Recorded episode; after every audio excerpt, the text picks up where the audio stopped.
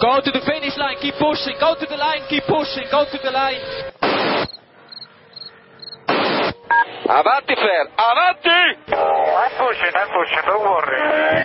Don't worry, I'm pushing like a hell. Che pushing, bellissimo. Che pushing. Eh. Che pushing, continua a spingere, fantastico direi, fantastico. Hey,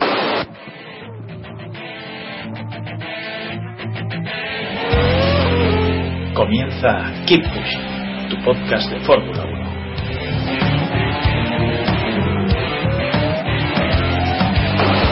Fucking, fucking Raikkonen. What a fucking idiot.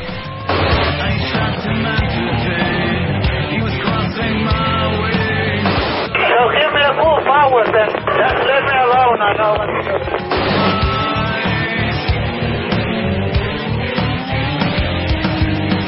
Stay out to see how the car behaves. We cannot fix it. It's not front wing. We cannot fix the damage. Ready to face my enemies. What if I think you have to leave a space. All the time you have to leave a space.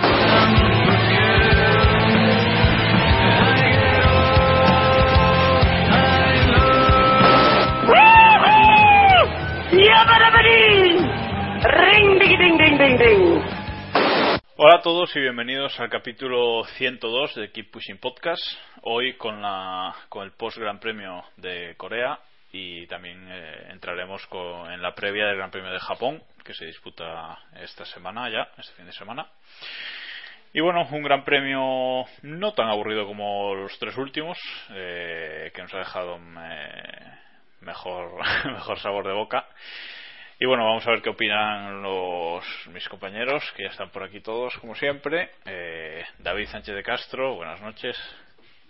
¿Qué tal? Buenas noches a todos y todas. Y Forza Alcano, por ejemplo. No sé. Diego, Diego Otero, ¿qué tal Diego? Buenas noches. Yo quiero un todoterreno de esos que corren mucho. Y apagan incendios y tal. Sí, no, eso no, eso no. Eso no. Héctor Gómez, eh, feliz regreso.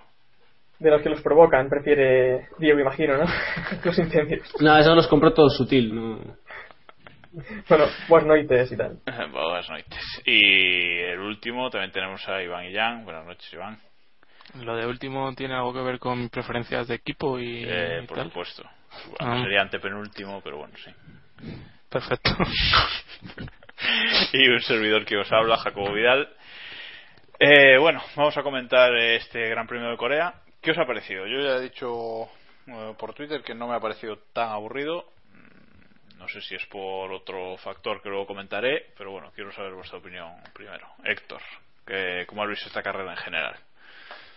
Hombre, sí, a mí me ha parecido bastante entretenida. eh, para ser Corea también, es que el problema de las anteriores yo creo que es que esperábamos bastante de ellas, que esta no es lo que comentamos ya. eh, de Monza y Spa yo creo que han sido de las más aburridas de- del año.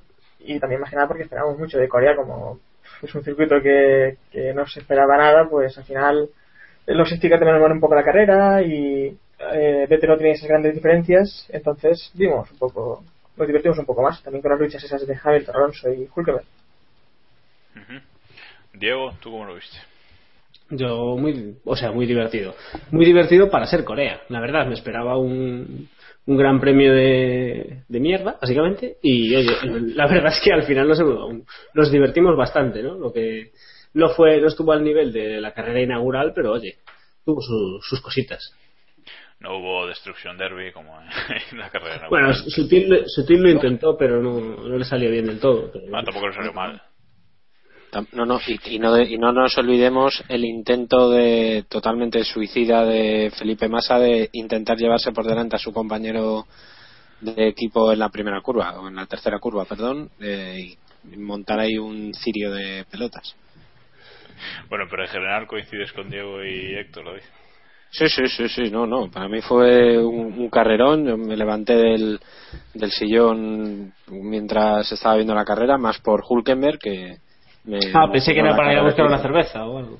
Sí, a las 8 de la mañana a tomarme una cerveza recién levantado, mamón. Yo es que soy ya un poquito más mayor. que es lo que no- pasa que con tus no propios tomarme esas ronquidos, cosas. con tus propios ronquidos te despiertas a veces, no eso le pasó a... Puede ser, puede ser, pero pero no, no, no, en este caso me parece una, una gran carrera en general y luego los incidentes le pusieron un poquillo de pimienta que, que le hacían falta. O sea que... Eh, Iván, ¿lograste levantarte para ver la carrera o, o la viste en diferido directamente? Sí, sí, yo me levanté y, y, la verdad es que hubo un pequeño sueñecito ahí en media carrera, yo creo, pero, pero aguantamos bien. Cuando, cuando me desperté todavía seguía Hulkenberg, así que todo, todo estaba bien. Bueno, pues hablando de Hulkenberg, si queréis pasamos ya a comentar los mejores y los peores de, de la carrera. Y para este Gran Premio de Corea hemos introducido una nueva categoría. Teníamos el Purgatorio como tercera categoría y como cuarta hemos eh, metido, antes de los mejores, el Semidios que ha puesto aquí Diego, creo.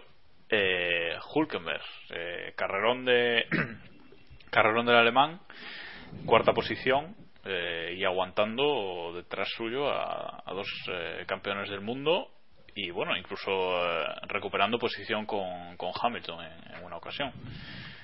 David, ¿qué decir del carrerón de Hulkenberg? Una, una de las carreras que demuestran lo que muchas veces hemos dicho en este podcast, que es posiblemente uno de los pilotos, si no el piloto con más talento puro que hay en, en la Fórmula 1 actual, o por lo menos que no, que no hemos podido ver eh, en un coche grande que lo pide, que lo exige ya prácticamente eh, carreras como la de este domingo y, la verdad es que impecable. Eh, una pena que no llegara al podio, que se lo merecía muchísimo y, en fin, yo creo que, que su actuación lo dice todo. Aguantar como aguantó a, a, Alonso durante prácticamente toda la carrera es muy meritorio. Bien es verdad que el Sauber este fin de semana iba bueno iba perfecto. La verdad es que no no sé la atracción que tenía eh, a la salida de las curvas vamos se notaba mucho sobre todo en comparación con, con el Ferrari de Alonso que no no le han encontrado el setup en, en este fin de semana nada ni el viernes ni el sábado ni el domingo.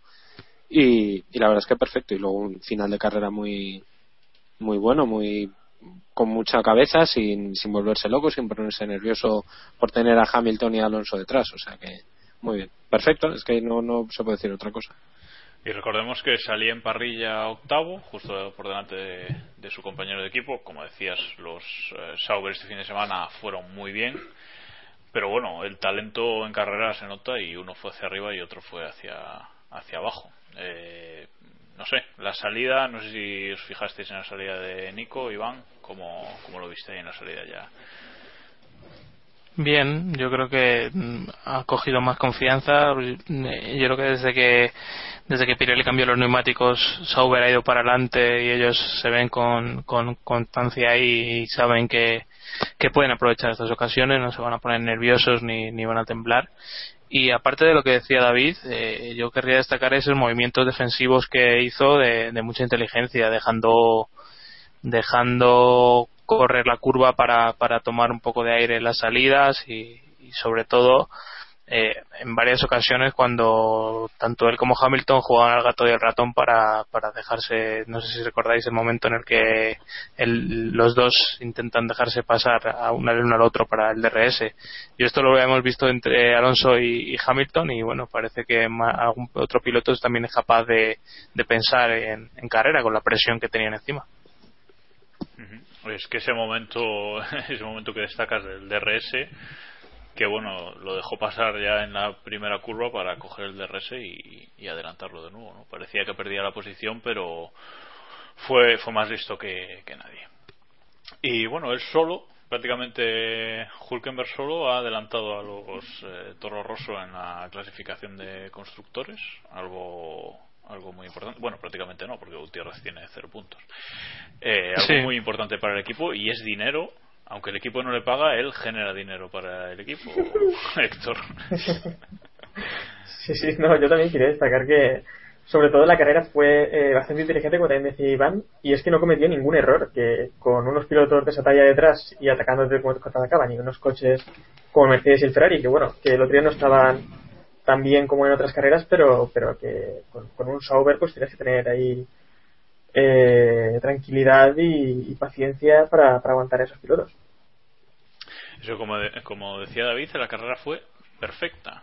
O sea, no, no, no tuvo un, un error porque es cierto que Hulkenberg eh, nos ha dado pues espectáculo y nos ha dado toques de su calidad pero en las carreras siempre había algún momento en que tenía un pequeño fallo o, algo que acababa por arruinar el, el, resultado pero este fin de semana no no digo sí la verdad es que quizás el no haber contado nunca con un coche a, su altura le, le obliga a esforzarse al máximo y eso puede propiciar errores, pero bueno, este fin de semana sí que hemos tenido un Hulkenberg galáctico que ha mantenido eso, aguantó detrás, no es que aguantase detrás a un Ferrari y a un Mercedes, es que aguantó detrás a Fernando Alonso y a Lewis Hamilton, que son dos de los pilotos, en especial Hamilton, que más siempre encumbramos por su habilidad para adelantar y Hulkenberg fue capaz de tenerlos ahí vuelta tras vuelta con el DRS y, con, y demás y no sé el piloto alemán es un, un talento yo creo que es en los últimos 10 años hemos tenido tres grandes pilotos de,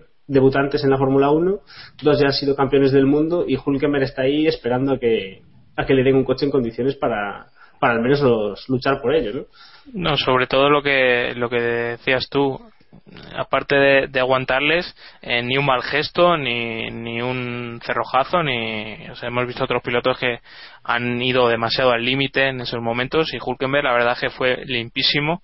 Y bueno, yo creo que la gran duda de, que nos queda de este fin de semana es si la Fórmula 1 se va a permitir perder a, este tío y, Sauber, por, por decirlo así, o Lotus, que también se habla de, de que le quiere. Eh, yo es que mm, no veo otra opción mejor en el mercado. Vamos no veo otra opción mejor ni para Red Bull ni para ni para Ferrari y ahora me parece muchísimo más claro. No sé cómo lo ve Jacob no yo yo lo que creo es que eh, evidentemente a Ferrari ya no puede ir a Red Bull tampoco puede ir. Pues es que la opción eh, lógica sería Lotus o incluso McLaren porque con el coche que tiene, bueno, creo que todos estaremos de acuerdo en que el McLaren, por muy malo que sea, es un coche mejor que, el Sauber esta, esta temporada. Y aún así, en la clasificación, Hulkenberg eh, ya está a 8 puntos por encima de, de Sergio Pérez. Entonces, no sé si McLaren quizás se replantearía sustituir a uno de sus eh, dos pilotos para volver a contar con un piloto que, que dé garantías y que pueda volver a ser primer espada, ¿no? Eh, Lotus hoy, eh, Buller, unas declaraciones hoy ya mm, parece que habla de, de Hulkenberg como si fuera su piloto ya. Eh, ha dicho no sé qué del peso, que no que no me parece que esté por encima del peso, ¿no? que está en el límite, pero que no que está en el peso, que eso no sería un problema de cara a tenerlo en el equipo y tal. Pero yo, sinceramente, si fuera McLaren y quisiese recuperar un poco de confianza, echaría pues a Sergio Pérez, por ejemplo, o a Baton, vamos, tampoco cualquiera de los dos, no sé cómo lo veis vosotros. Es que al final hay, hay un problema. Dale, Diego, dale. No digo que al final McLaren es una, a la larga es una, o debería al menos ser una apuesta mejor para, para el piloto frente a Lotus. Al final todos suponemos que McLaren va a estar ahí. Eh, Lotus quizás nos pueda generar más dudas, pero y McLaren no ha tenido un este año ha demostrado que ninguno de los dos pilotos están capacitados para liderar el equipo ni para tirar del carro. McLaren está ahora mismo a, con 81 puntos en el mundial de constructores por 239 de Lotus que es una auténtica barbaridad. Y yo creo que nadie duda de que a pesar de que el McLaren es una lata este año si estuviese sentado Hamilton la situación sería muy diferente y hubiésemos visto unos resultados muy diferentes por parte de McLaren y hoy por hoy el único piloto que hay en la parrilla que puede ofrecerles unas garantías es Nico Hulkenberg. Entonces no entiendo por qué no se no están pensando a estas alturas en no, no, lo sabemos, pero ¿por qué no han saltado rumores o más rumores acerca del de la posible salto de Nico a McLaren? Bueno, lo que pasa es que Yo creo que la, el futuro de, de, Nico, lo natural sería Lotus antes que, que, McLaren. Primero porque no es la primera vez, me refiero ahora en, estos días, que se, eh, se le relaciona. Acordaros del el fallo de la FIA en el comunicado oficial de, no recuerdo qué carrera fue, de los pilotos que iban a hablar que le pusieron como piloto de Lotus. O sea, y el rumor estaba ahí y y en fin, creo que es, bueno, típico río suena, agua lleva y esas cosas, ¿no? Por lo cual, en McLaren tampoco tienen mucha opción. Es decir, Sergio Pérez en principio trae pasta, ¿no? Porque lleva el, el dinero de Carlos Slim y McLaren tiene que anunciar su patrocinador principal ya. Lo que no sé es cómo cojones todavía no lo han dicho. Porque en teoría deberían anunciarlo en breve. Y tampoco se van a arriesgar a, a poner a dos pilotos novatos. O sea que. Hombre, a estas alturas. Solo, solo una cosa. Yo creo que a estas alturas no es razonable de, de hablar de Hulkenberg como un piloto novato.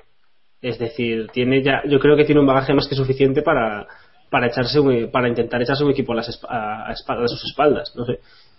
Y de todas formas, un equipo como McLaren debería primar el talento por encima del, del dinero, o al menos eso de, esperamos. Hombre, yo creo que dentro de.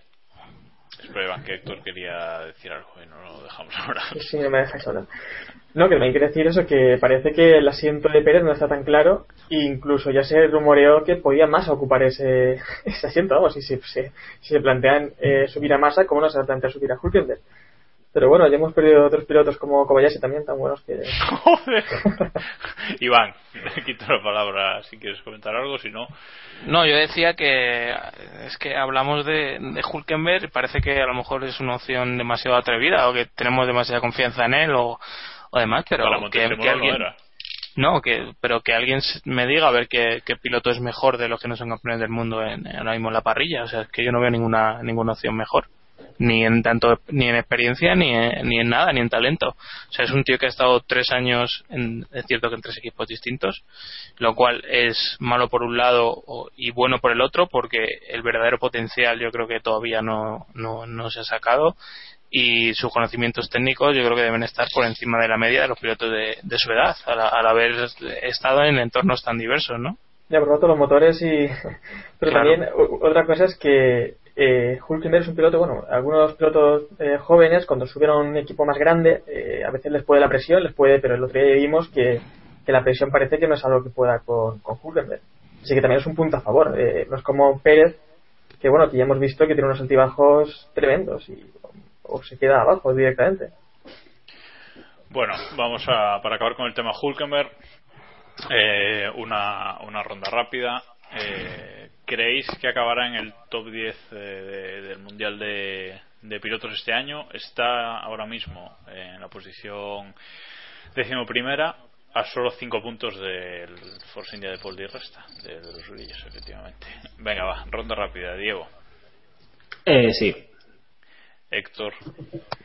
Eh, no. Iván. Sí, sin duda.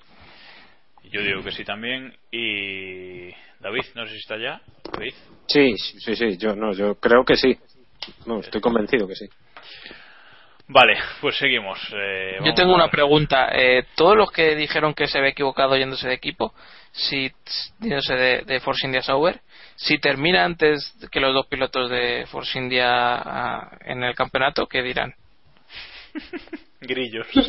¿Van a, van a, escribir los 55 artículos que decían que se equivocaba ahora o qué? No, pero yo creo que aunque no acabe delante del. Incluso aunque no acabe delante de, ninguno de los dos, no creo que. Pero la pregunta, la pregunta no es esa, la pregunta es: ¿dónde estaría ahora Nico Hulkenberg con el Force India si hubiese estado en Force India desde el principio de temporada? Porque es que a, lo mejor. A lo mejor la, la cuestión no es el coche, sino el piloto. Y si mi abuela tuviera ruedas sería una bicicleta, ¿no? Que decía David. vamos a vamos a dejar el tema Hulkenberg atrás y no vamos a estar medio podcast con él y nos encanta. ¿El otro medio también? Y el otro medio también. Nos encanta, nos encanta como piloto, pero bueno, hay que, hay que seguir. Vamos ahora sí con los mejores. Recordamos que este era el semidios de la carrera y ahora vamos con los mejores. que a ver si, si hacemos un poco más rápido. Bueno, eh, Vettel, es inevitable meterle aquí. Eh, de nuevo otro fin de semana, cuarta victoria consecutiva. Cuarta, ¿no? Cuarta victoria consecutiva del alemán sigue sigue arrasando. Eh, segundo Gran Challenge consecutivo el cuarto de su carrera. Eh, incontestable. Este Gran Premio parecía que sobre todo en las primeras vueltas y después del safety le costaba un poquito más que en Singapur despegarse del, del segundo, eh, iba más lento separándose, pero bueno, como, como suele recordar Iván, en Corea la vuelta es mucho más eh, corta que en Singapur y es normal que, que, la separación sea, que la distancia que quita sea, sea menor. Pero bueno, al final, eh, nada, cogía su distancia de, de seguridad y, y a pasar la, carrera tranquilo.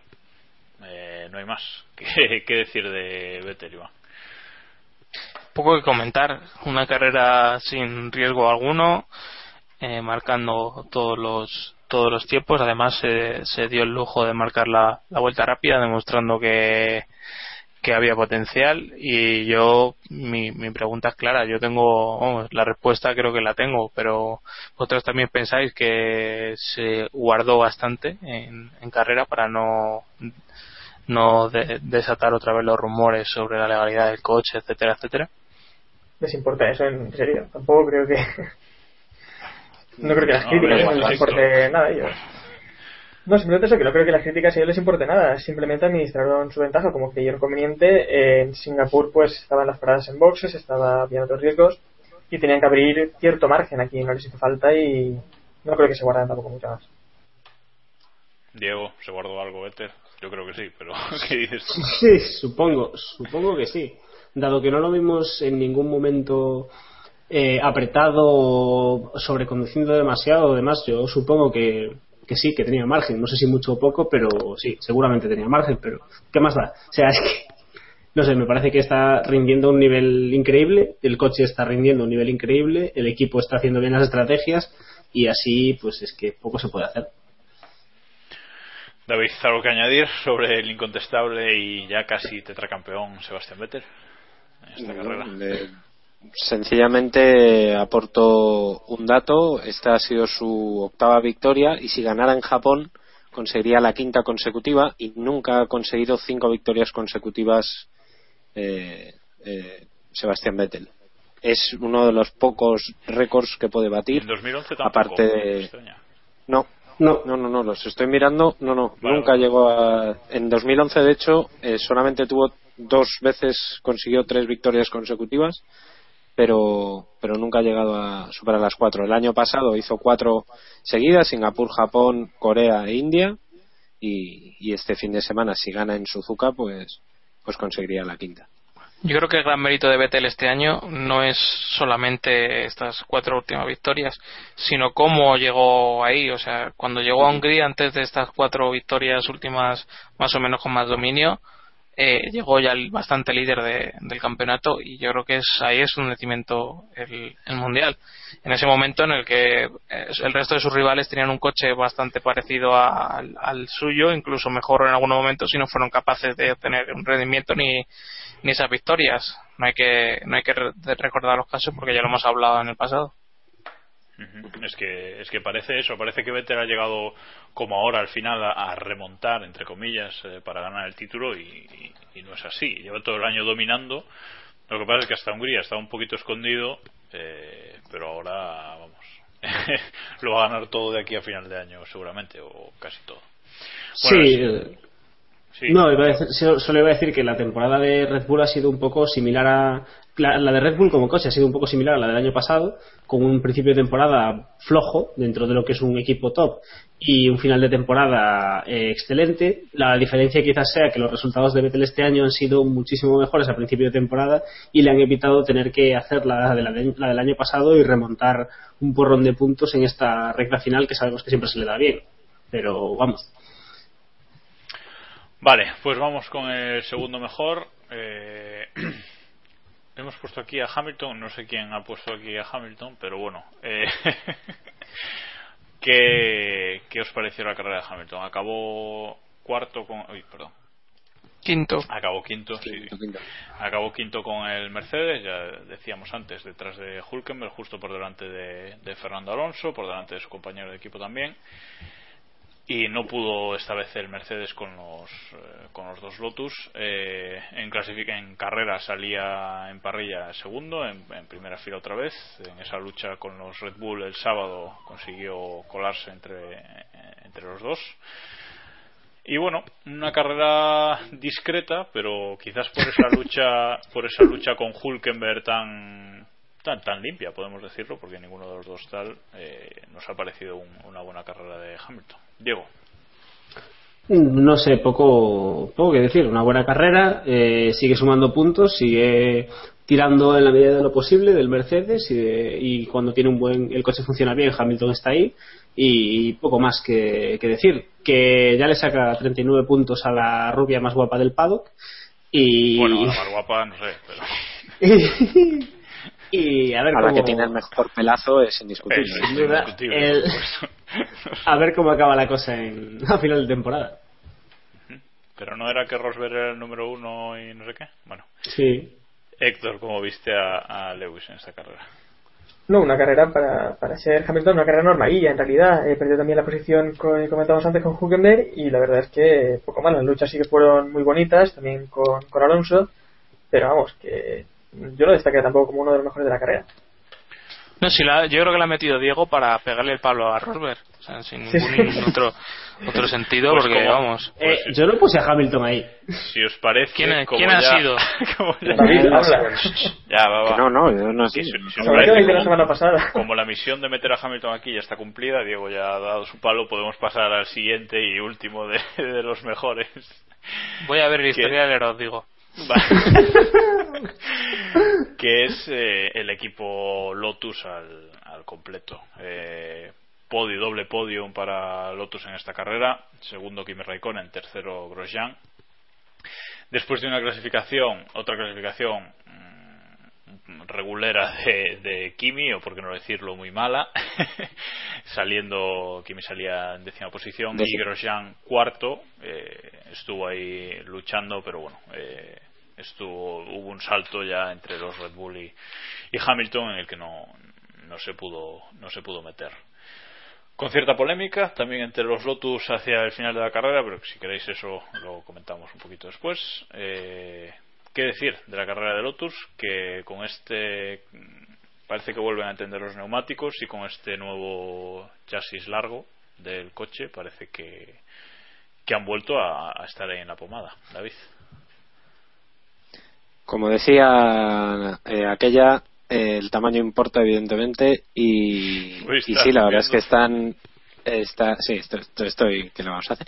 Es Iron Man que me emociona. Bueno, el Lotus, que la verdad es que una gran carrera en general, pese a que la clasificación, te tengo que corregir una cosa, salían tercero y noveno por la sanción a, Ahí, a Weber, pero clasificaron cuarto y décimo. Cierto, Una- cierto. Una cosa tal.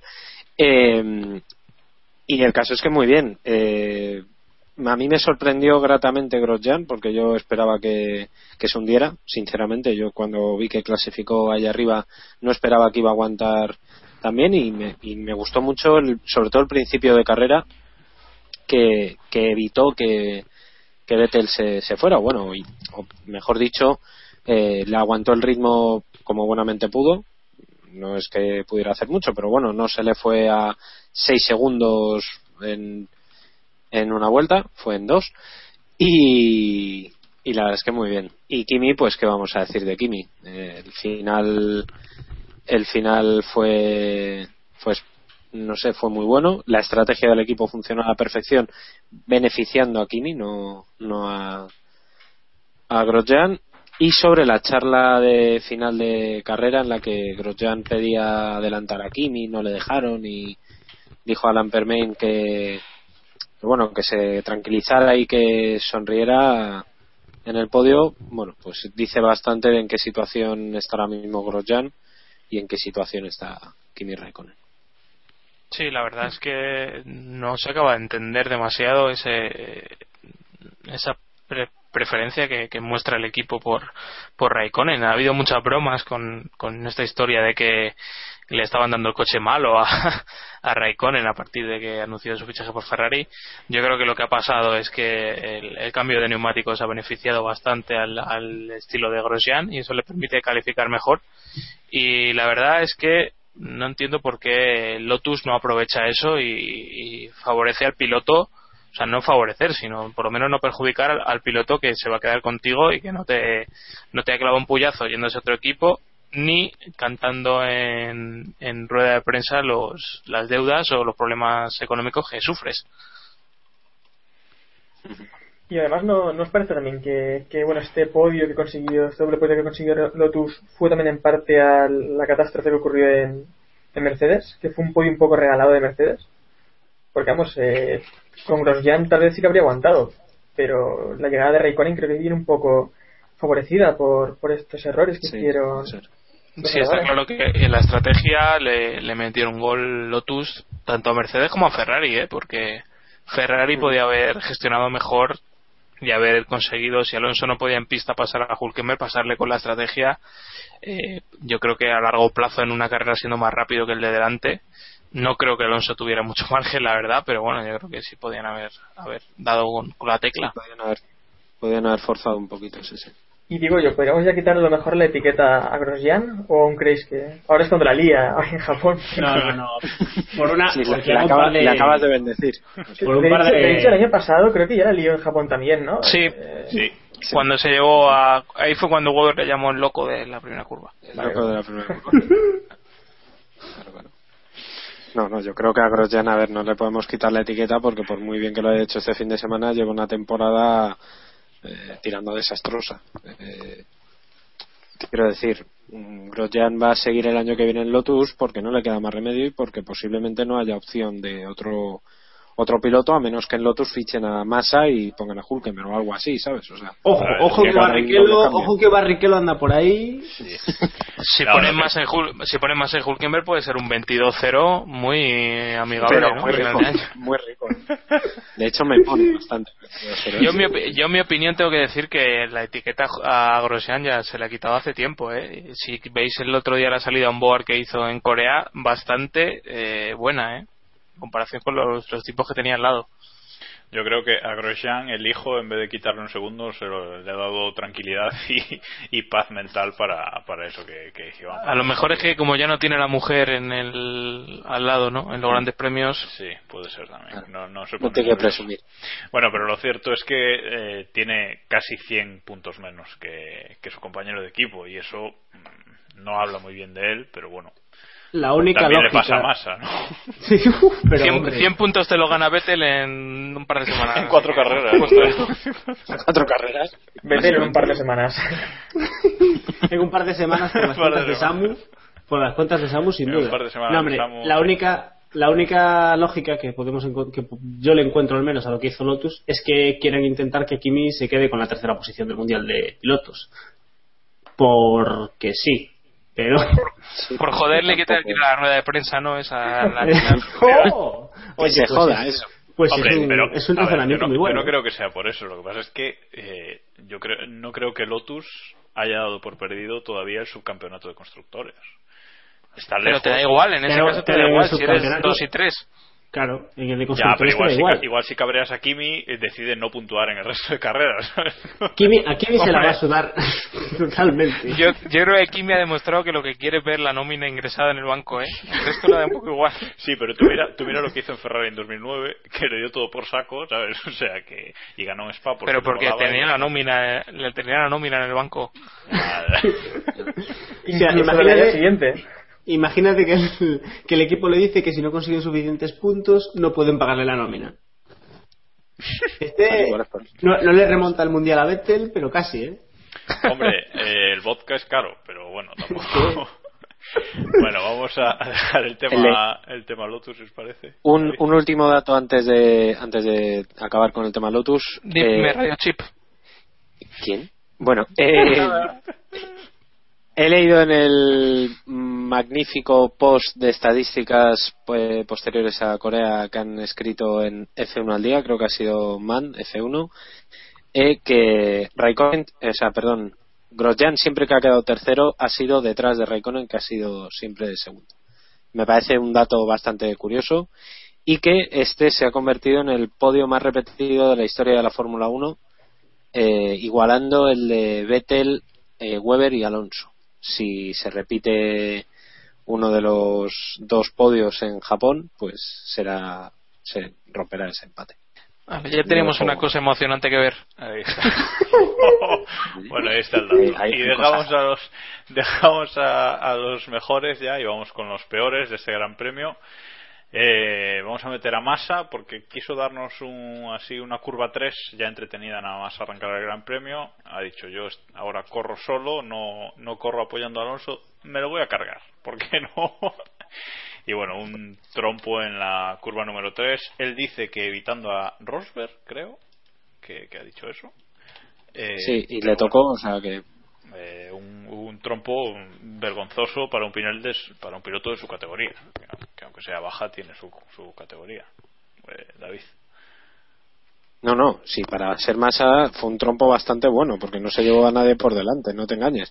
Eh, a mí lo que me sorprende del trompo fue el giro de volante magistral que dio Alonso para evitarle. Que hay un frame que no recuerdo mismo bien quién, quién lo sacó, que se ve el momento justo en el que Alonso da el volantazo para evitarle y hay escasos centímetros con el alerón trasero de, de masa, ¿no? Eh, bueno, la carrera de masa en su línea, sin, sin más. No, además No. Ese, ese trompo provocó eh, provocó un lío increíble a partir de a partir de su posición. Muchos pilotos tuvieron que salirse por fuera, tal. Hubo un cambio de un cambio de posiciones Sí. por su por su No, la lió parda. Increíble. Sí, sí. Básica- Básicamente la lió parda. Salió sal- Massa salía séptimo no, octavo, eh, sexto, ¿no? Por la sanción a Weber, sí. Massa salía sexto y acabó noveno, adelantando hacia atrás como, como es habitual en él. Héctor, ¿algo que decir sobre Massa o queréis ya que pasemos? No, estaba haciendo una temporada más o menos decente y yo creo que ahora a lo mejor Ferrari se lo está pensando para renovarle. Después de- No, pero ha, funcionado, ha funcionado muy bien el chiste. Continúa. Eh, no, a ver, una cosa. Yo creo que a lo mejor nos estamos equivocando y más a lo que está intentando es demostrarle a Force India que puede suplir sin dudas a Adrián Sutil. Hombre, como opción de futuro, no, no sé, no estaría mal si Lotus no lo. Hombre, Lotus también le hace falta un hombre que en las salidas también la líe parda para darle publicidad. No sé, y ahora que Grosjean no cumple ese papel. Bueno, vale, veo que ya está, todo hablado sobre masa. Vamos a pasar al siguiente de, de los peores, eh, Force India, eh, que en Corea tienen algo, algo de algo le- les acerca al, al accidente y bueno, otra carrera para olvidar de, de Force India, los dos coches retirados eh, y fuera de los puntos, eh, accidente de, de Di Resta él solo, básicamente, y accidente de Sutil y accidente de Sutil contra contra Weber, reventando la Weber del alerón y provocando ese ese gran incendio en el en el Red Bull. No sé, ya no, sé si hay algo que destacar de la carrera de Force India, que hay que decir que hasta los accidentes no es que lo estuvieran haciendo mal del mal del todo, ¿no, Iván? No, estaban, habían recuperado un poco el, ritmo de las últimas carreras que yo creo que a lo mejor el, el circuito les les iba mejor que en otra en otras carreras. Es el quinto abandono de, de Di Resta seguido. No sé si van a llegar a, a los puntos en esta ocasión, pero eh, creo que llevan tres puntos en las últimas seis carreras o algo así. Una, una locura porque habían puntuado prácticamente en todas las, todas las carreras anteriores. Y podemos hablar de Ferrari, podemos hablar de Lotus, pero yo creo que es el equipo al que más le ha fastidiado el, el cambio de, los Pirelli. Ya se le aleja McLaren en la clasificación a 19 puntos que parecen difíciles de, de recuperar de aquí a final de año. David, ¿algo que comentar? No, eh, sencillamente me parece curioso que. Sutil y tal, o sea, no. No, no, yo de, de sutil solamente hablo mediante pago. Eh, yo digo que el tema de Irresta me parece muy curioso porque era uno de los pilotos más fiables que habían comenzado la, la temporada, sin más, pero bueno, había puntuado en todas las carreras hasta Alemania, excepto Malasia, y en fin, y de repente desde entonces no ha vuelto a, a puntuar. Eh, bastante curioso y bastante preocupante, sobre todo para, para Force India, que tampoco anda económicamente para tirar cohetes. O sea que necesitan los puntos del puesto Sobre todo porque-. Es preocupante también si, si Hulkenberg sigue el ritmo que lleva las últimas carreras, le puede llegar a meter mano ¿eh? en la sexta posición. Hombre, ahora tiene 62 y, y Sauber Sí, tiene doble, 31.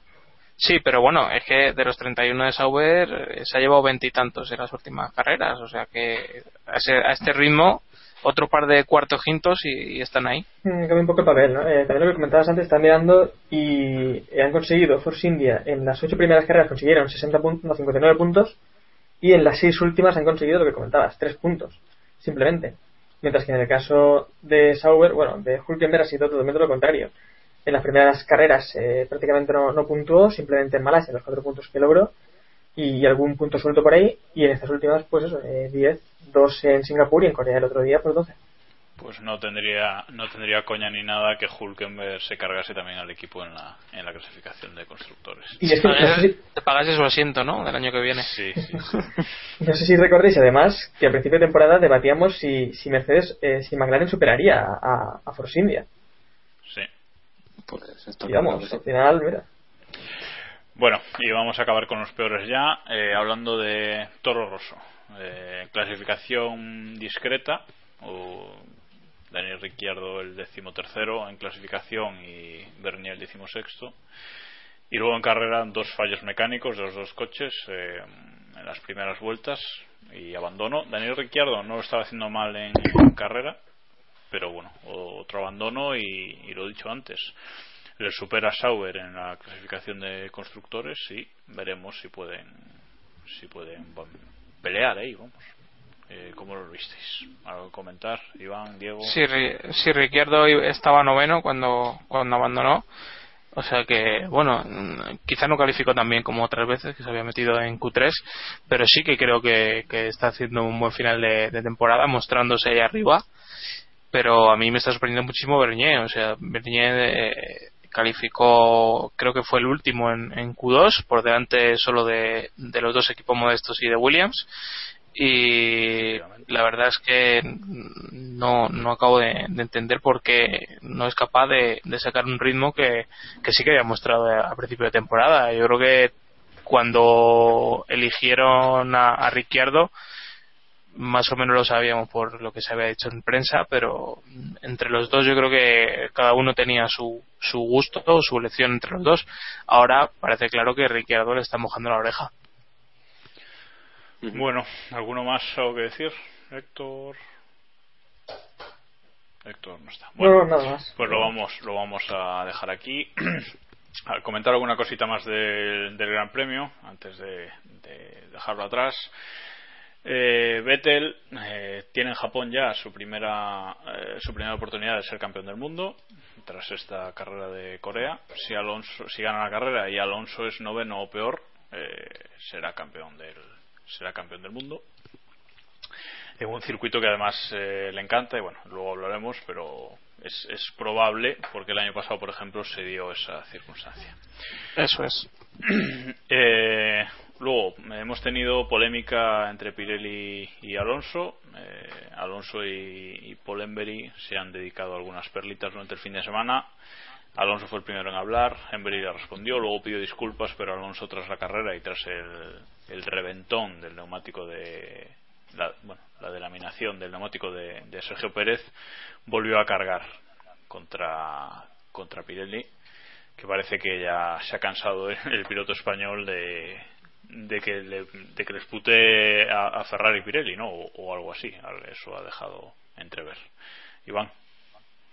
Hombre, yo creo que las declaraciones de Alonso eh, son ciertas. Ya veremos a ver si, si cada uno eh, eh, cada uno es capaz de enjuiciar si eso es bien a cuento, se lo tenía que haber callado o hay que ser políticamente correcto. Pero lo que a mí me parece muy censurable son las declaraciones de Henbury. O sea, tú no puedes eh, reaccionar ante los comentarios de un piloto y, y soltarle el- un palo, un golpe bajo para intentar hacerle daño.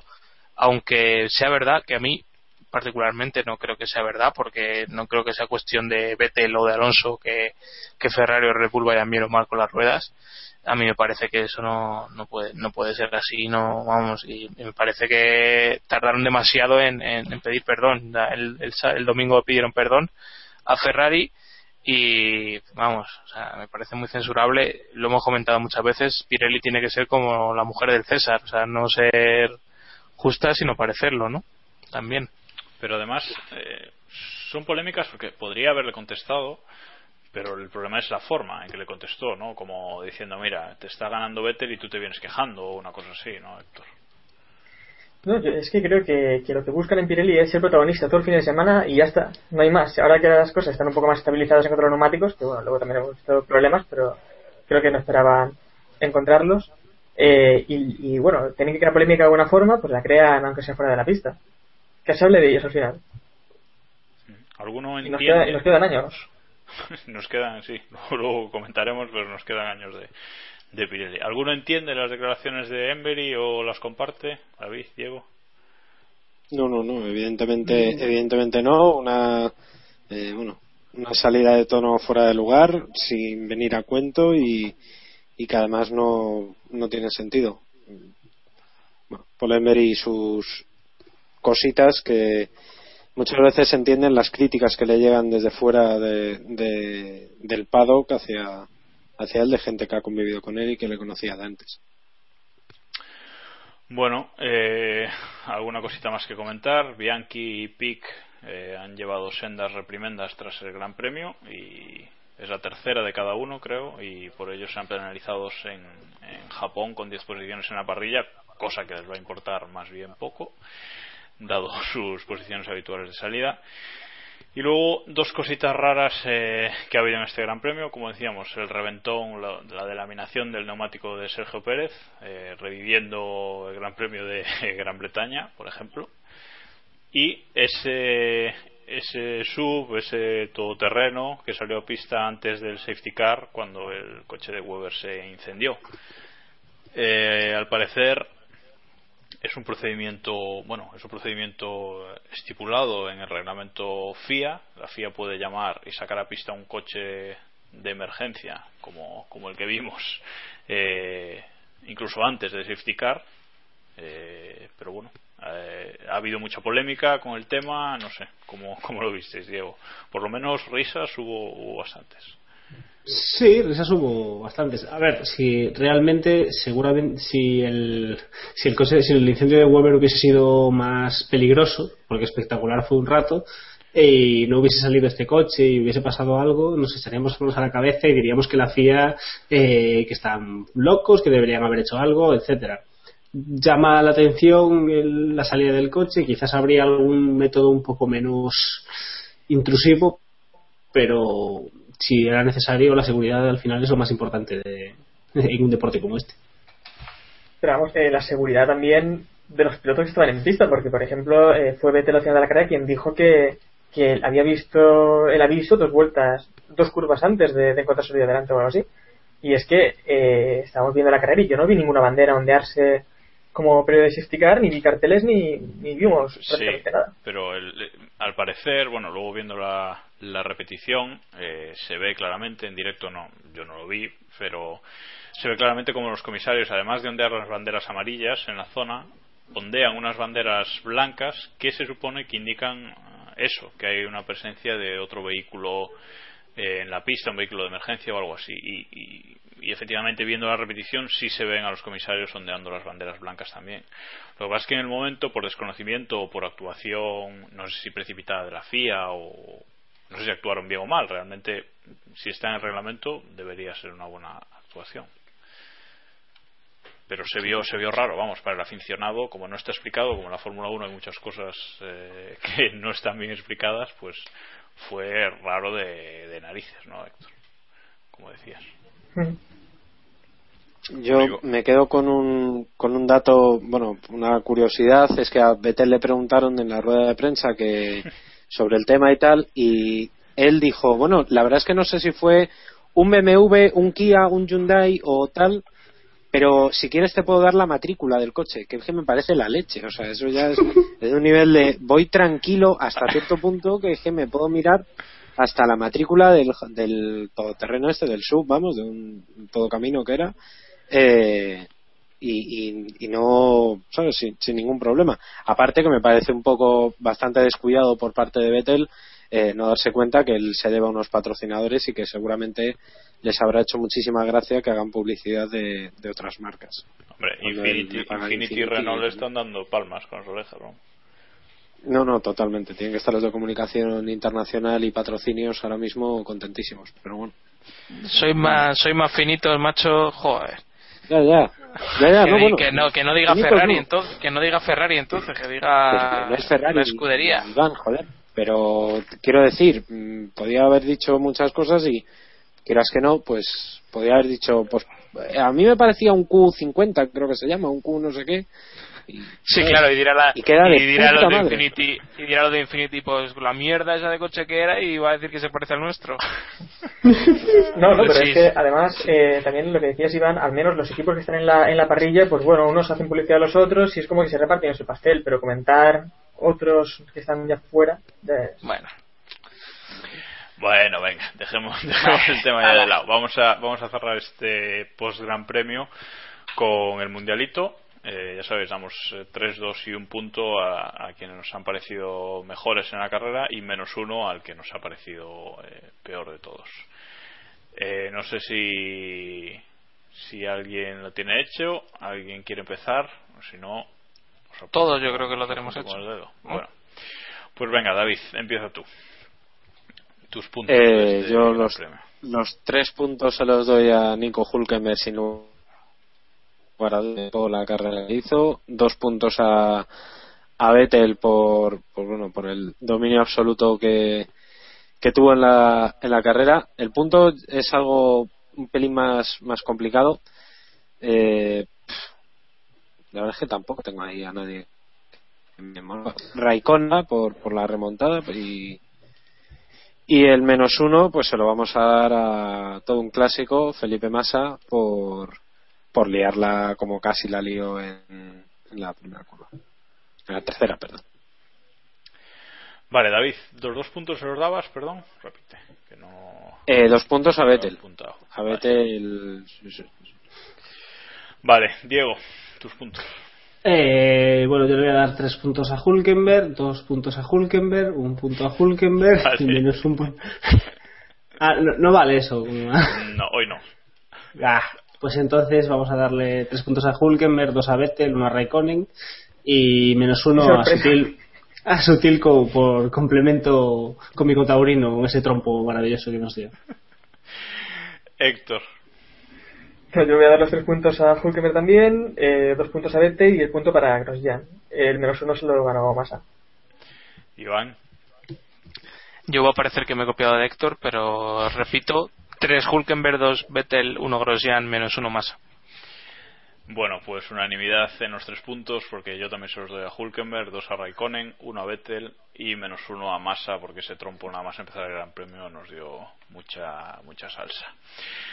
Bueno, la porra Castrol, la porra Keep Pushing, la liga Keep Pushing de la porra Castrol, llamadlo como queráis. Eh, si queréis, si queréis, eh, bueno, ya sabéis, esta liga que, que jugamos todos los fines de Gran Premio, si queréis participar. O no. Aunque, o no, si queréis participar, aunque ya vais un, un pelín tarde y os va a costar remontar, ya sabéis. A mí a lo mejor me cogen. Entráis en nuestro blog, keeppushing.wordpress.com y en la columna de la derecha tenéis ahí un, un enlace para, para entrar, crear vuestro equipo y podéis hacer vuestras predicciones. Eh, tenemos el mismo líder que, que antes de, este, de esta carrera, de hecho los dos primeros mantienen posiciones, sigue el líder JJ Buisan F1 y segundo... Que le han abucheado en el último podio, yo creo. Sí, sí. Sí. y segundo, y segundo Miquel G. Eh, la señora Carvajus se mantiene en quinta posición también, ahí manteniendo el orgullo de... Esta carrera le- la he empatado. Se joda. Esto es.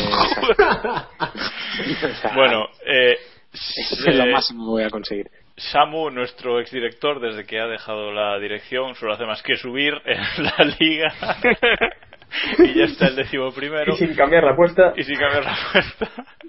Mientras que Héctor, que es el, el líder del podcast, sigue bajando Sí, bueno. eh, décimo, décimo séptimo. Eh, felicitar por su eh, por su apuesta de este fin de semana a FSF Chanante Crash Team Racing. Toma ya. Por, Hostia, no jodas. Ese es Fedes, es colega mío. Qué bueno. bueno, pues ¿Cuánto- eh, El 97, Fele. 97 El Fede. puntitos que se ha hecho este gran premio y ha subido 21 posiciones hasta el... Repite quién era, repite quién era Jacobo, que el nombre me parece muy corto. Correcto. Bueno, y dejamos ya atrás el, el Gran Premio de Corea, ya por fin, tras 50 minutos de capítulo ya iba siendo hora. Hablando de la mierda de... Hablando de Corea, que luego nos quejamos que no vale para nada y bueno. Bueno, y vamos con la previa eh, ya de Japón. La vamos a hacer cortita como, como la previa de Corea del pasado capítulo, que muchos os, quejasteis, pero es que no, no había más chicha de donde, de donde sacar. Llegamos a, a Suzuka, otro de los circuitos míticos del Mundial, uno de los favoritos de pilotos, eh, prensa y público. Eh, bueno, un circuito en 8, el único, el único del Mundial, con mucha curva rápida, donde Red Bull normalmente va muy bien. Y bueno, Mercedes han dicho que esperan ir también muy bien, por, precisamente por esas curvas rápidas. Ya, ya veremos qué pueden hacer. No os voy a preguntar a cada uno un recuerdo porque nos íbamos a alargar demasiado, pero mm, no sé si alguno quiere destacar así algo muy remarcable del, de los grandes premios de Japón en Suzuka, si se acuerda. Creo de que hay chaval, creo que hay un chaval alemán rubito que suele ir muy bien aquí. Sí, cuatro poles y tres victorias hasta el momento. Se llama algo así como Vettel o Fettel o una cosa así. Pero algo, alguna, alguna anécdota que destacar del pasado re- reciente. La, la calificación de, de 2010. Eh, a mí que me gusta la meteorología, ya lo sabéis, eh, esa calificación fue muy interesante viendo radares y viendo barquitos y... El año, el- decía. el año pasado vimos el, el podio de, de Kobayashi, que yo creo que fue el único podio que hizo Fórmula 1, ¿no? Y el único. Y ya está, no va a hacer más. El podio, el podio de masa que le valió la renovación también fue, fue en Japón, ¿no? O fue en Corea, ya no me acuerdo. Sí, sí, fue aquí. Fue, fue aquí, ¿no? Sí, sí. En Suzuka.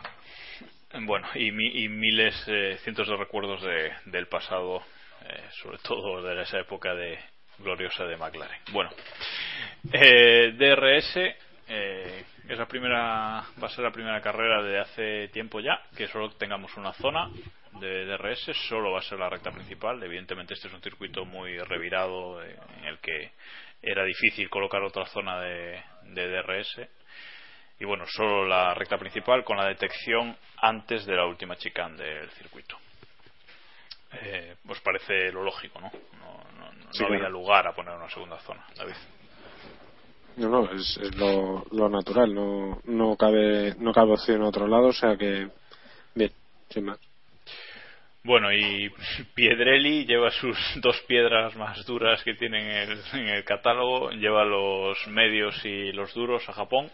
También es lógico, por lo que decíamos, circuito de, de alta exigencia para los neumáticos, muy rápido y, y con curvas muy rápidas. Parece lo lógico, pero no nos vamos a dejar de, de quejar por llevar las piedras, ¿no, Diego? Eh, sí, bueno, ya sabemos que traen los blandos y los duros, como siempre. Y Eso para quien vea las carreras en es una, pero- es una elección habitual por parte de. Creo que llevan toda la temporada con los blandos y los duros. Vale. Eh, ala, te corto el micro.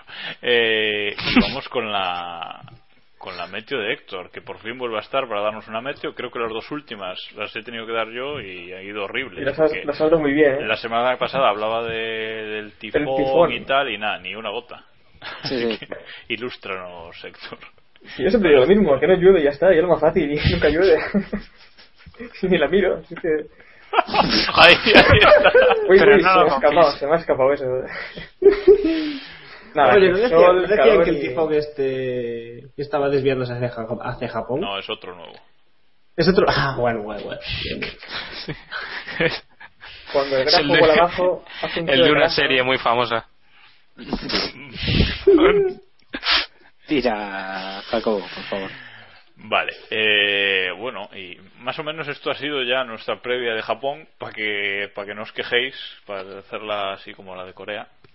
Cortita y Eh, al pie. pe- Cortita y al pie. Eh, pero antes de ir con la porra del Gran Premio, eh, una ronda rápida. ¿Dónde va a ser Sebastián Vettel campeón del mundo? Eh, a ver si creéis que lo va a ser ya en Japón, en India, donde también suele dominar todo, Abu Dhabi, etcétera. A ver, eh, ronda rápida. Empezamos por Iván. ¿Dónde va a ser Sebastián Vettel tetracampeón del mundo? en la próxima carrera en la India, ¿no? La India, sí. Sí, yo creo que este va a ser muy difícil que Alonso no puntúe. Héctor, Sí, lo mismo. Lo más fácil es apostar por la India. Diego, Yo me la juego, yo, yo digo que Suzuka en Japón. Tiene un algo especial. vale, y David. Yo digo Abu Dhabi. Yo creo que. Tú, tú- tú lo que pasa es que no quieres hacer la, la crónica del. No tengo ni puta gana, te lo digo en serio. El, Estoy el- las el artículo especial, etcétera, El etcétera. no, especial no. de Vettel. Sí, sí, sí, no, en serio. Hostia, yo no he pensado yo en eso. Madre Pues, mía. Pero- pues vas tarde. Pero copiar y copiar y pero- de la temporada anterior y de la anterior. ¿no? Ya, ya, pero es que, joder. No, el de 2011 No. vale.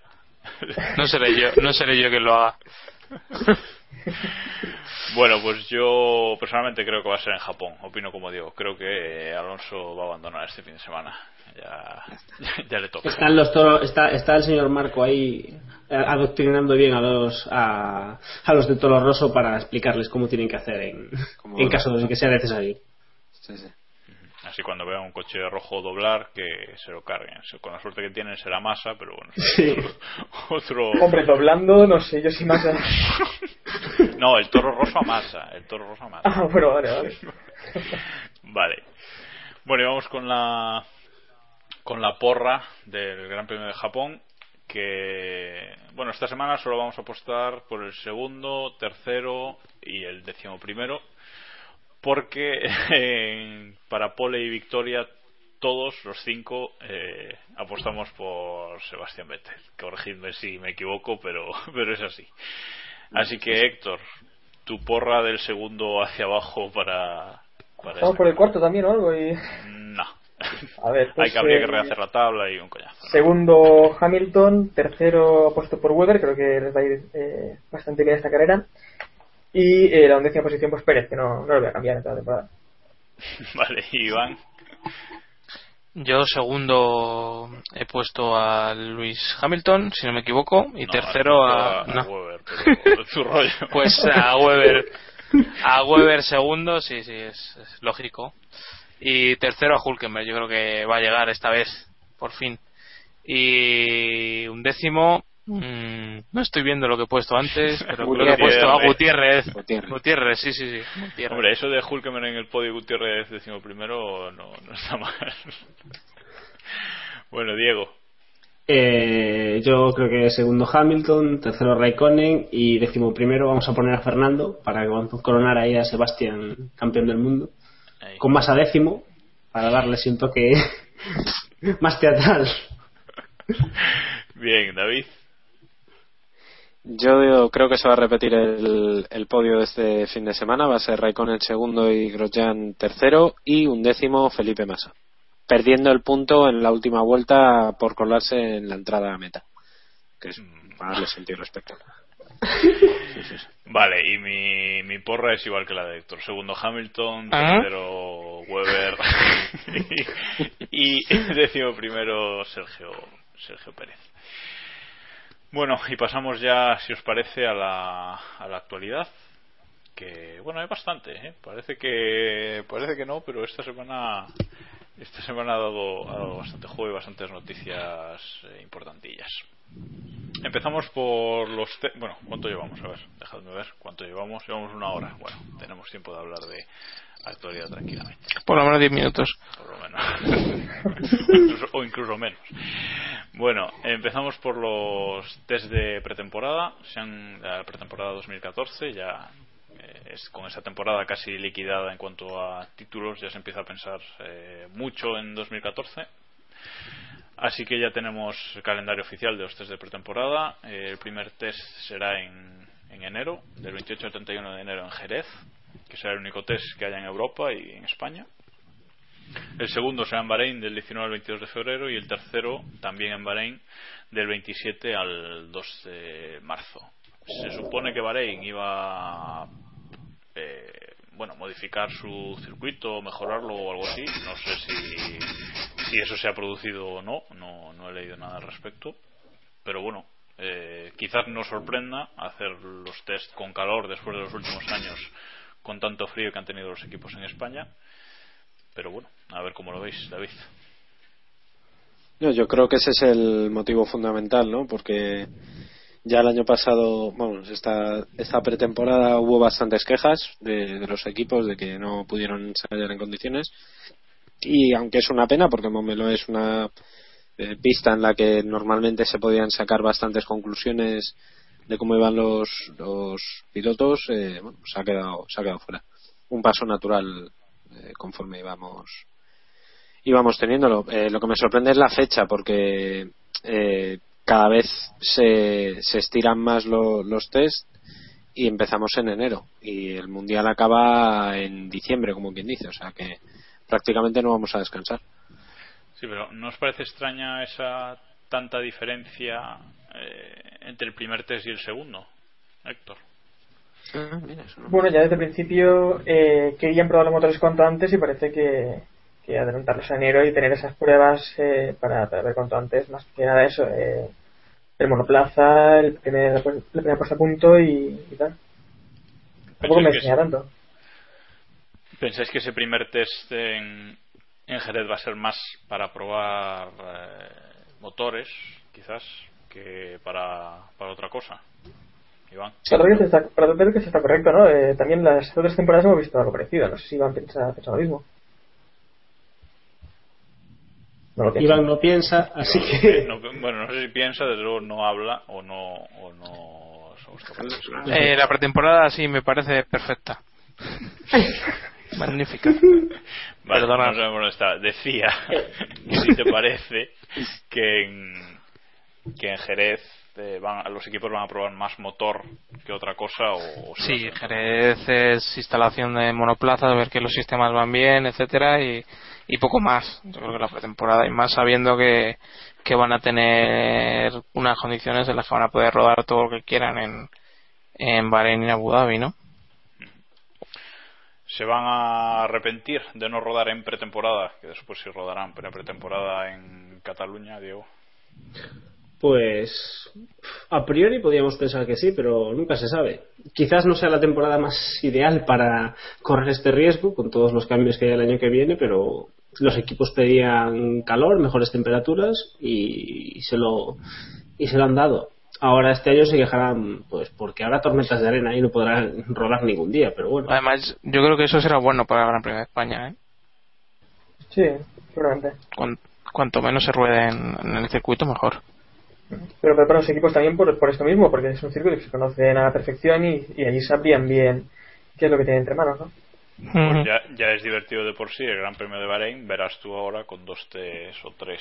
Sí, ahora, ahora va a haber dos épocas al año en las que vamos a tener que acordarnos que de la situación de Bahrein. Va a ser muy cansado esto. Eso es un jaleo. Eso Va a ser, es un va a ser muy cansado. Bueno, No pienso eh, en los niños. Vale, aparte de, de los test de pretemporada, parece que ya hay también más o menos un calendario un calendario definido para el- eh, los test de en temporada que vuelven este este año. Hay dos seguros, Barcelona y Silverstone, serán eh, tras el Gran Premio eh, correspondiente el martes y el miércoles. Y bueno, dependiendo del número de carreras, eh, habrá más o, menos test. Si hay 22 carreras, habrá solo estos dos test. Si hay 21, habrá tres. Y si hay 20, habrá cuatro test durante la temporada. Más que nada por logística de los equipos y por trabajo de- del personal. Vamos. Los otros dos test serían de nuevo en Bahrein y Abu Dhabi. Aunque el de Abu Dhabi sería un test muy tardío, ¿no? Ya para no Sí, sé, acabar de para las últimas carreras eh, igual ahí ya, ya no interesa ni probar no igual lo usan más como un joven como un test de jóvenes pilotos Es el te- ese es el test de recaudar para pagar el- para el año que viene. Ahí es cuando sale uno con el rollo de subastar y dice, tengo un asiento en un Marussia, ¿cuánto me dais? Y ahí. ya pero Eso claro, pasa durante todo el año últimamente ¿eh? con algunos equipos. Bueno, pero ahora subastarán, pero ahora subastarán también los equipos así de media tabla, como Ferrari y demás. No, pero sobre lo que preguntaba Jacobo, la verdad es que el año que viene empezamos una nueva era, unos nuevos monoplazas, unos nuevos motores y creo que sí que son necesarios estos, estos entrenamientos ya también para preparar el siguiente año, que más o menos será una evolución de, del anterior, no va a ser un cambio tan drástico como el de, como el de esta temporada. Pregúntaselo a McLaren. No, pero si el Mundial llega a Abu Dhabi, como va a llegar este año, ya totalmente decidido o faltándole un empujoncito de nada para que para que se decida, ese test resultaría raro, ¿no? O sea, ahora no lo había pensado hasta ahora, pero ahora mismo no sé, me está resultando raro, David. No, no, no, hombre, sería un poco extraño, pero por otro lado, bueno, serviría, si no se ha llegado a, a la conclusión como, como este año, serviría para acabar de rematar y, y si no, pues para antes de jóvenes pilotos. Hombre, históricamente, em, eh, antes de Monza había siempre un test y Monza era la penúltima prueba del campeonato. Íbamos de Monza a Japón y ahí se acababa el- la historia, así que, bueno, tampoco es tan tan largo. Hombre, queda, queda largo, queda largo. Sí. No, no, dale, dale, Iván, perdón. No, que, que, que quizá queda tan largo porque la, la temporada es larguísima, pero bueno, hay que pensar que después de Abu Dhabi también quedan dos o tres carreras, ¿no? Si no me equivoco. Sí. Que quizá también sirve para acabar de rematar las piezas, o sea, para empezar a probar las piezas del año siguiente y. Te lo juro, pensé que ibas a decir las piedras del año que viene, también, también puede ser, también puede ser. Sí, sí, sí, sí. sí. Bueno, siguiente noticia, el, el acuerdo de la, de la el pacto de la Concordia firmado entre ya ha sido firmado entre la FIA y la FON, eso ya lo sabíamos. Eh, parece que Bernie tiene acuerdo con todos los equipos excepto Marussia, que sigue siendo ese equipo que está ahí sin pues sin contrato eh, y a ver qué pasa con ellos. De momento ya han anunciado que van a mantener a Jules Bianchi como piloto, como uno de sus pilotos el año que viene. Parece que siguen, pero sin pacto de la Concordia mm, van a tener una temporada difícil. Iván. Sí, aunque los rumores dicen que que sí que, que sí que lo han cerrado, o sea que según lo que según donde lo escuches. Yo el otro día pregunté que si me intenté informar de si quedaban décimos al final si iban a, a rascar el dinero y al parecer sí, o sea que no, no sé cómo, cómo está esa historia. Creo que no cobran derechos comerciales, pero sí, sí los premios, que es donde está la tajada, la tajada gorda, ¿no? Y el fichaje, bueno, el fichaje, el mantener a Bianchi, ¿cómo lo veis? Lógico, supongo. Diego. Sí, no eh, está haciendo una buena temporada y tampoco tiene mucho más. Necesitan un piloto con unas mínimas garantías para encarar, o deberían necesitar un piloto con unas mínimas garantías para encarar el, la próxima temporada, así que Bianchi es su mejor opción. Bueno, siguiente, eh, decíamos antes, y hablaba ahora David de Piedras, o yo le entendía eso, eh, Pirelli ha dicho ya abiertamente que tienen cinco años más de contrato con la FIA, todavía nada es oficial, pero ellos ya lo han dicho como si lo fuese. Cinco años más de Pirelli, con lo cual 2014, 2015, 2016, 2017 y 2018. Lo digo así porque suena más largo y que y bueno, si vamos a seguir teniendo Pirelli, llevamos tres años con ellos, otros cinco. Veremos qué tal, si mantienen la línea de, eh, de este año, cambian, eh, también con los nuevos motores van a sufrir, con los neumáticos traseros. Yo no descarto reventones en las primeras carreras otra vez. Así que bueno, ¿cómo valoráis esta renovación de Pirelli? Esperadísima, pero no por ello, no sé, si decepcionante para alguno, Héctor. Pues se va, se va a hacer muy largo esto. Y a mí lo que me molesta es que, bueno, eh, Pirelli no es una marca que ha venido aquí a vender innovación o que ha venido a vender seriedad o algo, es una marca que a mí me parece que lo que busca es eso, polémica y que se hable de ellos todos los fines de semana. Y me gustaría preferir otra, otro tipo de, de apuesta, ¿no? ¿Alguien dudaba de que Pirelli renovaría? No había, yo creo que no había otra opción, básicamente.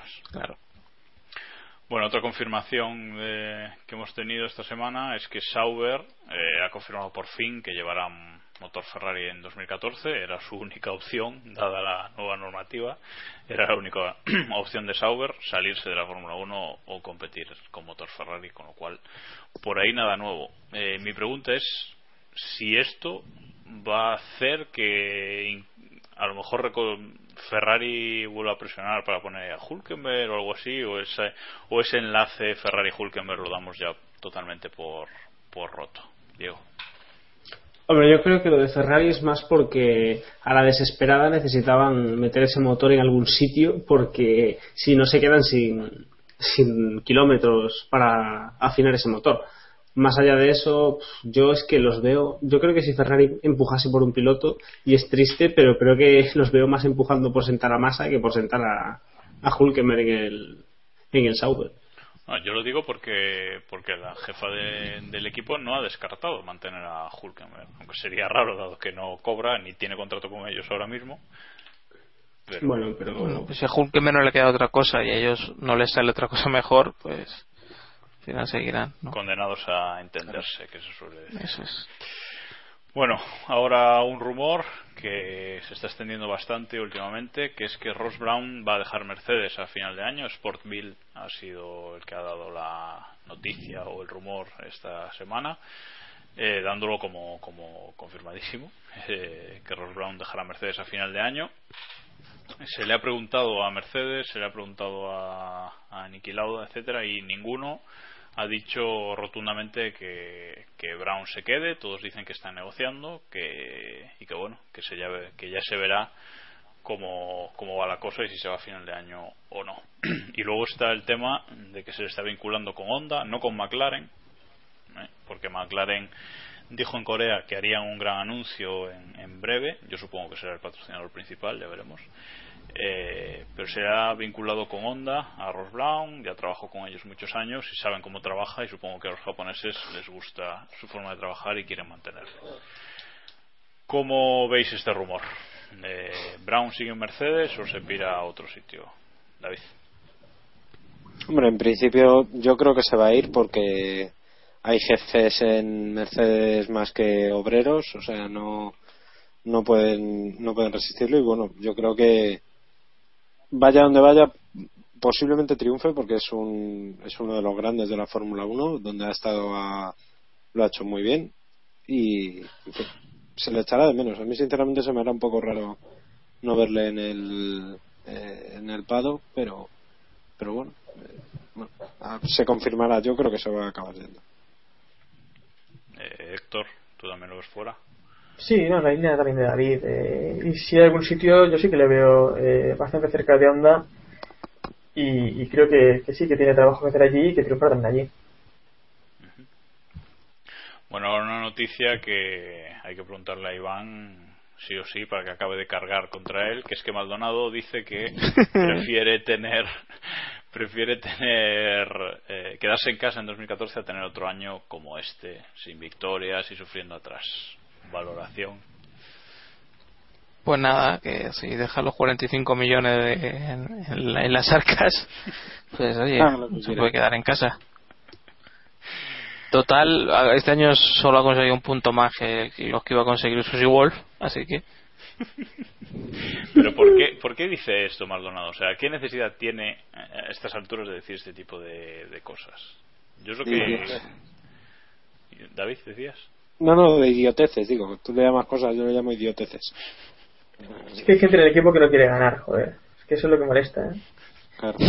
Claro, pero ese, ese comentario, ahora esto, no sé por qué. ¿Está tan mal en el equipo o realmente lo dice porque no se da cuenta que hace daño? O...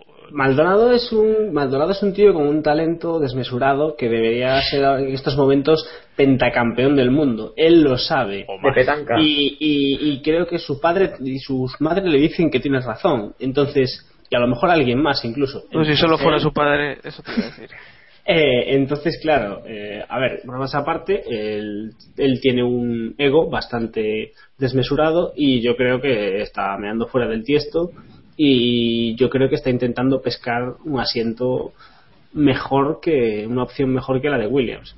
O eso, o que realmente habrá algún problema con ese famoso contrato con Williams y a lo mejor se puede encontrar con que en en el momento en el que no haya dinero, Williams le va a dar la patada en el culo. Entonces, no sé. Querrá irse de orgulloso. Bueno, Bocazas está siendo un rato, eso, eso creo que, que está claro. Bueno, una noticia breve, que es que Jan Todd ha, ha iniciado oficialmente esta semana su campaña por la presidencia de la FIA. Ha, ha abierto una página web, curiosamente con un nombre muy parecido a la de su competidor, eh, en la que de hecho no aparece nada, no aparece ni, ni planes de futuro ni nada. Y Un book de fotos muy bonito. Un Sí. book de fotos, cuidado, cuidado. Y lo más gracioso es que su competidor, el principal competidor, David Ward, ha dicho por Twitter que, que bueno, que está muy bien la página que ha abierto Jan Todd, pero que está vacía y que supone que esperando copiarle algunas de sus ideas para ser presidente de, ha empezado ha empezado fuerte la campaña sin, sin duda veremos cómo va en los próximos en las próximas semanas y ya la última noticia eh, de hoy es que MediaPro no es oficial todavía pero vamos lo ha dicho su De hoy. ¿cómo? no no de hoy no Ah, Ah, de hoy del programa de hoy, perdón. Puedes continuar. Eh, MediaPro eh, ha re- fade. sí. MediaPro ha renovado sus derechos de la Fórmula 1 por dos años más. La productora MediaPro, recordemos que aunque tiene accionariado en, en el grupo A3 Media, no es el grupo A3 Media, es eh, MediaPro, que es quien había comprado los derechos de la F1, quien, teni- quien ha tenido los derechos de la F1 los cinco últimos años, se los ha vendido a primero a la sexta y luego pasaron a, Antena 3. Eh, bueno, esto no supone que la Fórmula 1 vaya a seguir dos años más en, en Antena 3. Sería lo lógico, viendo que bueno hay gente que pertenece a los dos bandos. Pero no, no, no quiere decir nada. De momento no hay nada oficial. Supongo que, que ahora, eh, en breve, deberíamos saber, antes de final de este mes o a principios de noviembre, deberíamos saber ya quién va a emitir la Fórmula 1 en España el año que viene. David. Pues no. Bueno, no. ¿Algo que comentar, David, del tema? No, que bueno, desde Antena 3 eh, no quieren confirmar ni desmentir nada. Remiten a las declaraciones de Roures y que dicen que bueno, que ellos están tranquilos y que y que van a planificar lo que les dejen planificar de cara al año que viene. La palabra, la frase es textual, ¿eh? O sea, así que no sé. ¿Alguien ve la Fórmula 1 tras saber esta noticia cambiando de cadena el año que viene? No. ¿Cómo? Vale. Es Pues que no no. A estas alturas. eh, Sí, yo, cam- yo cambio a veces a, a la TV3 y tal, pero no. es que nunca. Vale. eh, no, es que a estas, a estas alturas eh, es un poco tarde ya para, para que otra cadena pueda iniciar todo el, el proceso y emitir la Fórmula 1. Bueno, Creo ¿os yo. acordáis cuándo, cuándo anunciaron lo del salto de la sexta Antena 3? ¿Os acordáis? Bastante tarde era. Bueno, pero eso Tarde, no- pero Sí, eso ya lo Claro, sabían cambiar a ellos. ¿no? pero, Pero claro, no, o sea, en ese, en realidad lo que hicieron fue cambiar prácticamente las pegatinas, mosca. es que no- la mosca y poco más, es que no. Bueno, pues pueden hacer ahí otro cambio. ¿Qué más canales tienen? En Neox. En Neox tienen sitio. No, lo que, lo que sería interesante es eh, saber que yo no me acuerdo cuando se anunció que la, que la Fórmula 1 la iba a emitir la sexta tras dejar Telecinco. Ahí sería Pero mucho, mucho antes, tiempo, ¿eh? sí, sí, sí. Eso ahí sí que hubo tiempo, sí. Claro, pues, pues a, eso, a eso me refiero. Bueno, y hablando de, de retransmisiones de Fórmula 1, eh, si me dejáis, quería comentar. Bueno, he puesto aquí experiencias, que tampoco es demasiado tal. pero quería, quería comentar una cosilla en cuanto a las retransmisiones de Fórmula 1. El blog Es que- de Jacobo. que este fin, que es que este fin de semana por por cuestiones técnicas digamos no no podía tener una televisión al, para ver la Fórmula 1 vamos. Eh, una televisión disponible para ver la Fórmula 1 eh, sí tenía ordenador internet pero no una no una televisión. normalmente normalmente veo las carreras con antena 3 el HD de, de fondo y con Sky Sports en el ordenador si nos interesa lo corto y ya está no pasa No, nada. no, escuchando. Keep pushing. eso y con, y con Sky Sports pues como apoyo no como pues siempre dicen cosas más interesantes y ellos no tienen publicidad por medio de la carrera entonces bueno pues este fin de semana tenía que elegir verla en el portátil ver la emisión online de Antena 3 digo bueno pues para eso me veo la emisión online de, Sky Sports directamente y la verdad es que lo he disfrutado muchísimo Eh, yo os recomendaría a todo el mundo que probase a ver una carrera si tiene un nivel mínimo de inglés para para entenderlo que probase a ver la carrera eh, una carrera solamente en, en- en Sky Sports sin importar lo que lo que haga Antena 3 en España y que lo pruebe. Eh, en el caso del streaming, en el, ca- en el caso del streaming que cogí yo tenía solamente 10 segundos de retraso con respecto al live timing. Para mí no era un problema. Si menos del retraso que a veces tienen en Antena 3. Eh, efectivamente. Entonces, sobre todo en el canal HD que tiene un- mucho retraso. Eh, entonces nada, simplemente comentar eso, que, que las retransmisiones de Sky Sports son fantásticas y que Brandel ahí comentando eh, lo hace muy bien y que disfruté mucho más la carrera. También es cierto que la carrera ha sido fue más divertida que las últimas, pero no sé, me lo pasé me lo pasé fantástico. La carrera no fue para tanto tampoco y me lo pasé muy bien. Sobre todo eh, quería comentar que eh, esta retransmisión, no como la de Antena 3, la Antena 3 te hace, aunque tú no quieras, te hace centrarte todo el rato en Alonso. No sé si, si os dais cuenta, pero es que No, tanto ¿qué? mencionar No. tanto No, no mencionarlo, tanto mencionar a Ferrari, Alonso, Pedro de la Rosa ahí también, boom, boom, boom, bombardeando, al final te acabas fijando más en Alonso que en otras cosas que pasan en la carrera. Y Sí, Lobato, Lobato y compañía suelen decir que, que cuando hablan de, de- lo comparan con el fútbol y lo comparan con la con el tenis y suelen decir que ellos apoyan igual que pero claro el problema es que cuando juega la selección contra Francia juega España Francia cuando juega eh, Nadal juega Nadal contra Djokovic no juega Nadal en un entorno de otros 20 deportistas sabes es como si en el ciclismo hubiera un final de etapa y estuvieran hablando de contador que se ha quedado en el primer puerto sabes Claro, es que eso me refiero. Entonces, te hace centrarte tanto en Alonso que a veces te pierdes otras cosas de la carrera. Este fin de semana, viéndola en, en- en Sky, me ha hecho, o sea, en ocasiones olvidarme totalmente de Alonso para centrarme en otras cosas de la carrera que, que estaban viendo, que estaban contando, ¿no? Y ellos no, no se centran ni en Bato, ni en Hamilton, ni en nadie. Simplemente comentan más o menos todos los puntos de la carrera. Entonces, personalmente, te enteras más yo personalmente me enteré de más cosas y disfrutas más otros puntos de la carrera que, que en Antena 3 yo no consigo no consigo hacerlo así que nada ahí queda la recomendación que ahora que está el mundial ya decidido y quizás eh, os importe menos enteraros justo exactamente de todo lo que ocurre si no entendéis demasiado bien inglés os recomendaría que vierais una carrera solo por por Sky Sports Bueno, ahora, ahora si me dejas Jacobo hago mi, mi blog también. Dale, Héctor. Y si, ah, bueno, y, Simplemente- si- y que si no sabéis dónde verla, pues preguntándonos el fin de semana y os pasaremos algún link que otro. Simplemente decir que a mí me ocurrió lo mismo, eh, que no podía ver los, los libres del viernes por, por, eh, en la... Que te en el- pillaría de fiesta, no mientas. Hombre, Sí, sí. el viernes, eso. Y bueno, los tiene en el ordenador y en Antena 3 cortaron a 20 minutos de acabar los libres 1. Que, que claro, entonces Ah, no sé qué otra opción que irte a buscar otra cosa. Sí, sí, lo cortaron directamente y, y había gente reclamando Pero hombre, es que si ya cuando acaba cuando acaba la tertulia ya no tiene ningún tipo de interés. Pero espera, espera, espera, espera. Estamos hablando de los libres 1 del viernes de Corea, es decir, a las Sí, sí. 4 de la mañana. Sí, que se dormiría en el teclado, yo que sé, y desconectó completamente. Joder. Pues creo que conozco La de de los los tweets. de Antena 3. A ver, espérate. a ver. pues, pues díselo, díselo. A ver si no le pasa también este fin de semana. Joder. Y nada, pues eso, simplemente. Bueno, Curioso. pues así, vista la calidad de, de nuestro país en cuanto a transmisiones, hay que probar otras cosas a veces y, y funciona. Así que nada más por hoy, eh, capítulo de otra horita y media más o menos que nos hemos metido entre pecho y espalda. Eh, volvemos la semana que viene eh, para comentar la- el post del Gran Premio de Japón, que esperemos que, que bueno, si Vettel no gana el título, pues que por lo menos sea un poquito interesante también la carrera.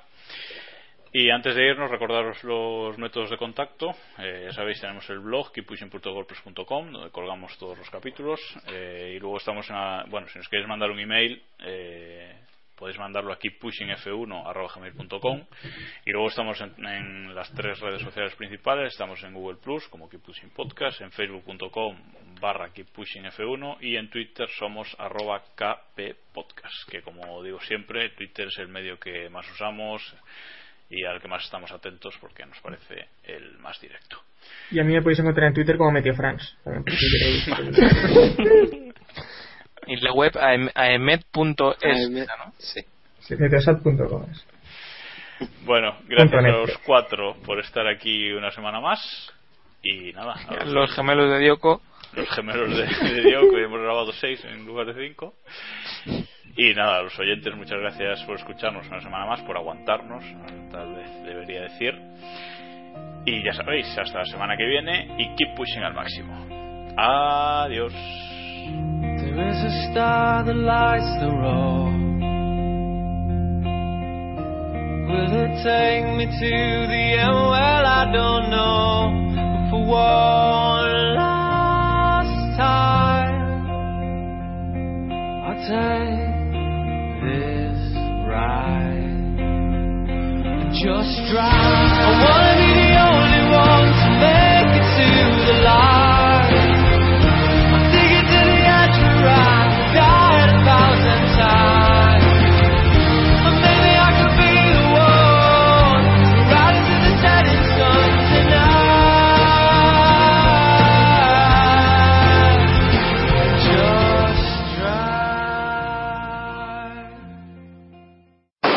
Eh, ¿dónde está mi porra? Eh, ¿dónde está mi porra? Eh, ¿dónde está mi porra? Eh, ¿dónde está mi porra?